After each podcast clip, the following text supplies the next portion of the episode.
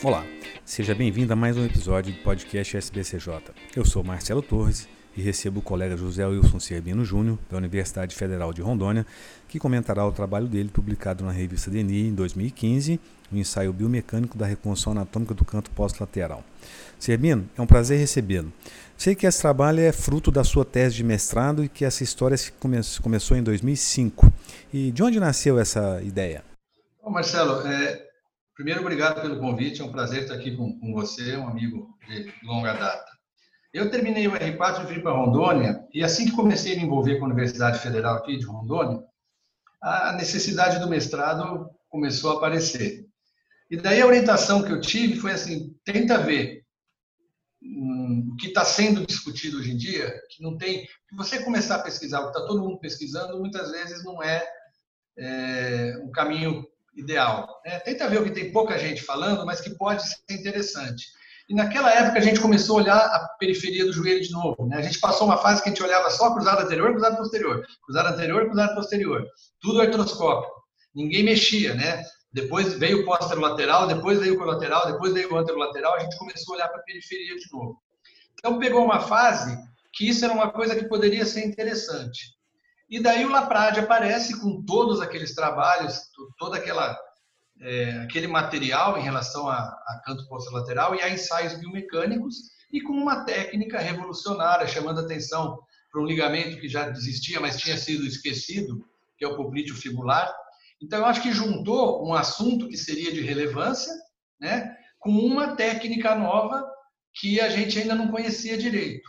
A técnica do Laprade, eu acho que já tinha sido, na época, bastante estudada, né? ele tem modelo experimental em cão, ele tem ensaio biomecânico, ele tem ensaio clínico, mas a técnica do Laprade exige um banco de tecidos e um enxerto de, de aquileu, que não é todo mundo que tem acesso ou facilidade de acesso no Brasil. E a gente começou a fazer no Brasil o Laprade com os enxertos flexores, a gente adaptou isso. Então a ideia foi tentar medir biomecanicamente é, uma técnica já consagrada, né? E se a gente, usando essa aplicação da maneira que a gente tinha a possibilidade de fazer, e isso não é só no Brasil, em vários lugares você não tem acesso a banco de tecidos, se a gente teria um resultado semelhante. Perfeito, Serbino. Ficou muito claro o questionamento central do seu trabalho. E gostaria que você comentasse então sobre a pesquisa, a parte prática do laboratório, como que isso foi realizado o laboratório já tinha linhas de pesquisa biomecânica, de ensaios biomecânicos. Né? Tem os ensaios que são clássicos na, do, do, próprio Maradei, do Corcron, falando em espessura de enxerto de cruzado posterior. Né? E tem, dentro do laboratório, tinha um aparelho para fazer teste biomecânico. Só que na hora de testar o lateral, a gente precisava da rotação. Então, precisou ser adaptado um outro aparelho, foi desenvolvido um aparato para isso. O doutor Arnaldo Hernandes e o doutor Rodrigo Lasmar, que essa foi a tese do Rodrigo, tinham feito um ensaio de, de, de cortes sequenciais de estruturas do canto lateral e usaram esse dispositivo. Então, já fazia parte da linha de pesquisa do laboratório. A gente só deu uma adaptada para poder fazer acima de, da rotação e controlar a carga de uma maneira diferente. Então, a gente desenvolveu maneiras de aplicar a carga e de fazer fotografias para ter o controle com o goniômetro da, da rotação e da, das medidas que a gente tinha que tomar com fotografia digital. É isso em 2005 que a gente foi começar a, a desenvolver isso, então não era uma coisa tão fácil como, como foi hoje, ou como Entendi. seria hoje. E aí vocês montaram então, vocês dividiram em três grupos para poder comparar né, os resultados. É, a tese, dessas... na verdade, nós tivemos é, quatro grupos, né? Mas no trabalho publicado a gente só focou nesses três grupos, que foi o, o íntegro, né? O, o reconstruído e o lesado. A sequência foi essa. Primeiro a gente testou o íntegro, depois a gente lesou tudo e testou reconstruído, e ao final a gente testou o lesado, tirando a reconstrução que a gente fez. Entendido. Para que você não fazer para você não fazer um teste no joelho completamente lesado e de repente isso impactar na tua medida quando você vai reconstruir. Perfeito. Então a sequência foi íntegro, reconstruído e lesado. Perfeito. É, como a gente vai basear no seu trabalho aqui, mas esse trabalho deriva da sua tese, você nesse trabalho da tese, então você fez uma secção, em algum, em algum momento lá, você fez uma secção isolada do ligamento poplite fibular. A gente lesou aquilo que, que o, no Laprade considera o poplite fibular, que é aquele tendãozinho que sai da cabeça da fíbula e entra na tíbia. Né? A gente seccionou aquele pedacinho isoladamente. E o que, que vocês na encontraram na, na tese? O que, que isso resultou? Que isso aumentava um pouquinho mais a rotação externa. Quando você seccionava essa estrutura, você tinha um aumento ainda maior da rotação externa. No trabalho aqui que está publicado, então, tem esses três grupos, né? E vocês analisaram no, no, no, joelho normal, no joelho reconstruído e no joelho com a secção de tudo que foi. Isso tudo foi tabulado e medido quanto que você teve de angulação em varo, quanto que você teve de rotação externa nas Perfeito. diferentes angulações, né?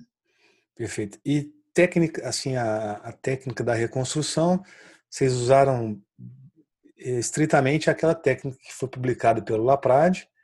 Isso. Com a reconstrução do ligamento colateral fibular, do poplíteo e do poplíteo fibular.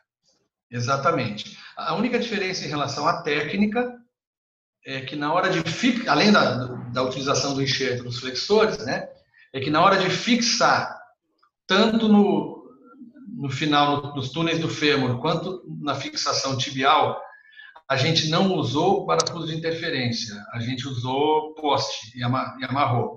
Porque por ser encher, é, joelho de cadáver, a condição óssea era um pouquinho limitada, então a gente ficou com medo do parafuso de interferência, na hora que você aplicasse muita carga, que isso pudesse afrouxar e, e maquiar resultado. O único lugar em que a gente manteve o parafuso de interferência metálico, usando de 7 milímetros, foi no túnel da cabeça da fíbula, porque não tinha como fazer um poste naquela situação. Serbino, qual que é o seu comentário a respeito dos ensaios biomecânicos em situações como essa, em que as lesões têm baixa prevalência e talvez não tenham tantos autores na literatura com uma experiência muito grande em trabalhos clínicos? Eu acho que é esse, isso está inclusive na, é uma das justificativas. A gente conhece muito bem as limitações de um ensaio biomecânico, né? Você tem que analisar esses vieses quando você vai tomar uma decisão partindo do ensaio biomecânico mas eu acho que se justifica em situações que você não tem um número grande de casos. Para você fazer um RCT duplo cego, né, fazer uma coisa é, acompanhada, prospectivo, num trabalho cirúrgico, você precisa ter um centro que faça muitas dessas cirurgias por ano e essa tese demoraria um pouquinho mais de tempo para sair. Né? Exatamente. Então, existe quem fez, o próprio Laprade tem esse, esse trabalho, mas mesmo a casuística dele não é uma casuística enorme quando ele publica, né? É, então, nessas, nessas situações, eu acho que se justifica o ensaio biomecânico como ponto de partida, como não como um divisor de águas e como a verdade, como a verdade absoluta, mas como um ponto de partida para que você possa é, começar a entender o que está acontecendo. É, e ressaltando que a forma de apresentação dessa lesão ela é bastante variável, ela pode apresentar com uma associação com uma lesão do LCA, uma associação com lesão do LCP, uma lesão multiligamentar e até mesmo uma luxação do joelho. Então isso diferencia e dificulta a estratificação é, para trabalho clínico. Né? A própria mensuração, a reabilitação, é muita coisa para você, né? são, são muitos, muitas variáveis para você trazer quando você vai fazer um trabalho clínico disso tudo. É, então, outra... eu acho que o biomecânico tem o um valor por esse sentido. Perfeito, concordo completamente. E outra questão que eu vi diferente aqui no seu trabalho, do trabalho do Laprade, é que vocês incluíram também a lesão da cápsula posterolateral. É, eu, eu, acho que se a gente vai falar de uma lesão do canto posterolateral, se a gente vai falar de lesão de todas as estruturas ou de instabilidade, a gente tem que ter, testar a técnica numa condição de que realmente tudo foi lesado.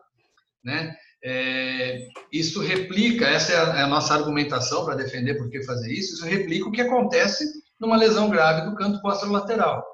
Quer dizer, a gente, ah, não, mas eu reparo a cápsula, mas será o quanto desse reparo realmente é possível, quanto realmente funciona? Então, eu quero uma técnica que, que possa substituir essa estrutura mecanicamente, né, para segurar essa rotação e esse varo. E a gente coloca isso na discussão até do trabalho, que isso pode ter sido uma das razões das diferenças dos resultados que a gente encontrou. Essa é uma diferença entre é, a lesão criada, né? O Laprade criou uma lesão preservando a cápsula lateral. Perfeito, Sermina. Acho que até agora foi muito bem apresentado a pergunta que você quer responder.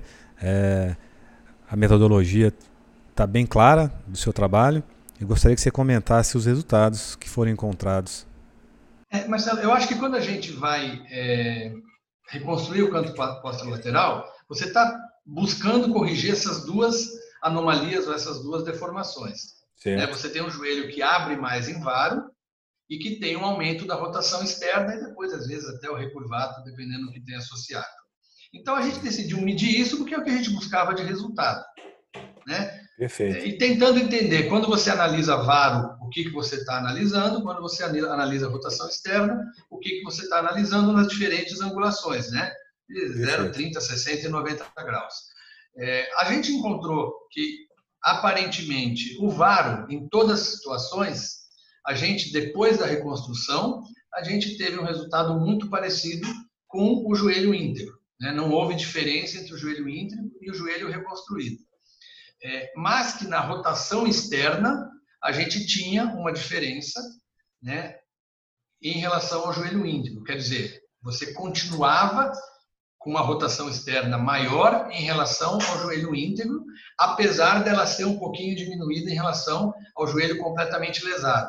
Mas isso parece, às vezes, torcida de quem quer falar que a coisa funciona, né? Ah, melhorou um pouquinho. Não, eu acho que a gente tem que ser objetivo. Não restaurou ah, os parâmetros iniciais, quer dizer, você ainda tinha um resquício de aumento da rotação externa quando você fez a técnica e foi medir. Então, você corrigiu o varo e não corrigiu a rotação externa. Numa interpretação bem simplista, o colateral lateral voltou a funcionar bem, o poplíteo e o poplíteo fibular, ou seja, lá o que a gente vai considerar que faz o controle da rotação externa, já não funcionaram tão bem nessa técnica. Teve uma restauração parcial da função de controlar a rotação externa. Eu prefiro Pensa... falar que não te restaurou, né? É, se a gente Parcial for... dá uma é... esperança de que funcionou alguma coisa. Não, concordo, porque assim, a gente tem muita preocupação é, na rotação aumentada, tanto do canto pós-lateral, como agora a gente fala mesmo de complexo anterolateral também, se essas rotações que persistem podem ser a causa de afrouxamento das, das reconstruções do pivô central. Então, se a, é. gente, se a gente tem uma associação, por exemplo, de uma lesão do LCA com canto pós-lateral, a gente quer que a é. reconstrução controle que... o VAR e a rotação externa. Né? Acho que essa é a base da gente estar estudando tanto anterolateral e, e anteriormente lateral, Né? O Laprade tem até os estudos mostrando que com a lesão do canto você perde LCA e você perde LCP reconstruído. Então, se você tem esse aumento da rotação, quando a gente fala muito, como a gente fala muito em lesões combinadas, né? É, eu não sei se então, alguém tem comumente uma lesão isolada do canto lateral. Eu, particularmente, não tenho nenhuma. Né? Não estou num centro grande de referência de trauma, mas eu, particularmente, nunca operei uma lesão isolada do canto lateral. Então a gente tem essa preocupação com a rotação por causa do que vem junto, né? Por isso que eu acho que, e está no título do, do, trabalho isso, que funcionou para o varo, não funcionou para a rotação na biomecânica do jeito que a gente fez. É o que eu posso falar, no máximo. Ótimo, Sermini. O que, que vocês discutiram como possíveis causas para esses achados, para falta de controle da rotação externa? Se a gente for analisar por que, que não funciona, a primeira hipótese é porque a técnica não funciona. Bem, eu acho que o Laprade já deixou muito claro, de uma maneira muito, assim, absolutamente inquestionável, que a técnica dele funciona. Então, eu Sim. acho que o problema não é a técnica, né? Sim. Daí, a gente começa a pensar na espessura do enxerto. E você tem é, estudos na literatura que relacionam a espessura de enxerto e estabilidade do, da montagem do sistema. Sim. Então, como sabidamente os enxertos que a gente usou são de uma espessura menor, né, do que um, um alenchete de calcânio. É... Ele fez esses trabalhos todos com alenchete de calcânio, um tendão. Ele usou o mesmo tendão para reconstruir todos os, Tudo, exatamente. né? E ele, um calcânio, você tem um comprimento, um cabo de aço, né? né? Então nós estamos. Perfeito. Um está fixado com um cabo de aço, o outro está fixado com uma cordinha, talvez, uhum. ou com um cabo de aço mais fino, vamos falar assim. Essa, apesar da, da espessura do, dos flexores ser, em tese, suficiente de você considerar a espessura original do poplite, do poplite fibular e do, do colateral. mas nós estamos falando de resultado biomecânico de uma técnica. E isso pode ser uma das hipóteses. A outra hipótese que tem que ser levantada é que eu não fiz a reconstrução da maneira correta, é, e eu acho que, sei lá, você operando em cadáver, controlando tudo, vendo tudo, né? Eu, eu não pensaria que isso foi o que aconteceu. A outra coisa é a secção da cápsula posterolateral, né? A secção da cápsula posterolateral nós já discutimos, o Laprade manteve ela íntegra, uhum. e isso pode ser um dos fatores que controlou um pouco mais a rotação, né? Mas se isso fosse verdade, isso falaria até um pouquinho contra a técnica dele, então eu prefiro acreditar que isso não é, não é o caminho. Eu acho que o problema maior mesmo seria a espessura do enxerto.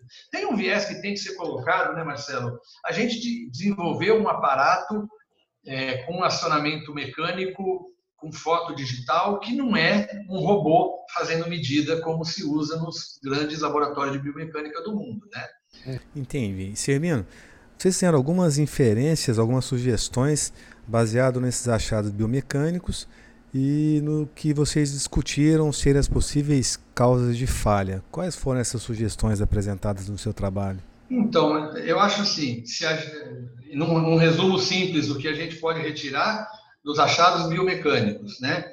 Primeiro, que eu não usaria só flexor para fazer a técnica do Laprade. Né? Eu teria Perfeito. um pouquinho mais de preocupação com isso. As possibilidades, conseguiu o, o alo enxerto, né? É, se você não tiver essa situação, é pensar ou em outra técnica, que daí entra toda a discussão do que, é o palpite fibular, certo. entra o arcieiro, que, que na época nem existia, existia o NAU, né, quando eu comecei a, a ver isso, que na verdade faz alguma coisa do comprimido fibular só fazendo da fíbula até o fêmur, e se você faz isso, você tem um comprimento menor de enxerto necessário e você consegue dobrar a espessura do enxerto. E talvez Perfeito. você dobrando a espessura do enxerto, você tenha uma possibilidade maior. A outra possibilidade é você buscar uma outra coisa, um outro enxerto, um outro tecido. Tem gente que vai em face a lata, tem a técnica do, do pessoal lá da, da Unifesp, do Cacá, que é muito bacana também, né? buscando maneiras de você diminuir o tamanho necessário de enxerto para poder aumentar a espessura do enxerto. Eu acho que tudo, tudo isso deriva de uma necessidade de, de reforçar é, o canto lateral. E daí você vai é, tentar resolver isso da maneira que te for mais, mais possível e provável. Né? Sermino, vamos deixar esse assunto para uma próxima oportunidade. A gente pode discutir isso em um novo podcast, falando dos resultados clínicos das várias técnicas de reconstrução do canto pós-lateral. É, eu te agradeço imensamente pela participação e eu gostaria que você fizesse as considerações finais a respeito do trabalho e da sua participação. Muito obrigado e até a próxima oportunidade. Marcelo, eu queria primeiro agradecer a, a você, em nome da sociedade, por esse espaço, por essa abertura, né? A gente que está fora dos grandes centros é sempre bom é, a gente ter essas oportunidades. É, eu tive um aprendizado muito grande nesse trabalho, porque era uma coisa na época que tinha pouca coisa acontecendo. Eu me apresentei oral nas ACOS e eu demorei muito para publicar. Então fica para quem está pensando em fazer trabalho, quem está pensando em entrar na pesquisa, que essa comida de bola minha pode ter me custado muito, poderia ter muito mais relevância se eu tivesse publicado isso em 2007, quando eu terminei, e não em 2015, quando eu consegui publicar, né?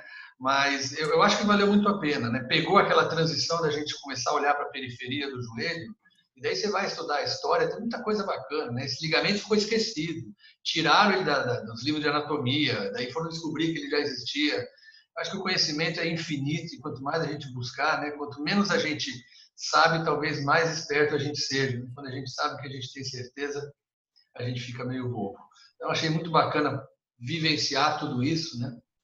É, e eu acho que o resultado dentro do que a gente podia assim, conseguir num laboratório brasileiro foi muito bom. Muito bom. Parabéns pela publicação e nós é que te agradecemos. E até uma próxima oportunidade. As opiniões expressas nesse podcast não representam necessariamente a opinião da Sociedade Brasileira de Cirurgia do Joelho, e os artigos aqui discutidos podem ser encontrados no site da SBCJ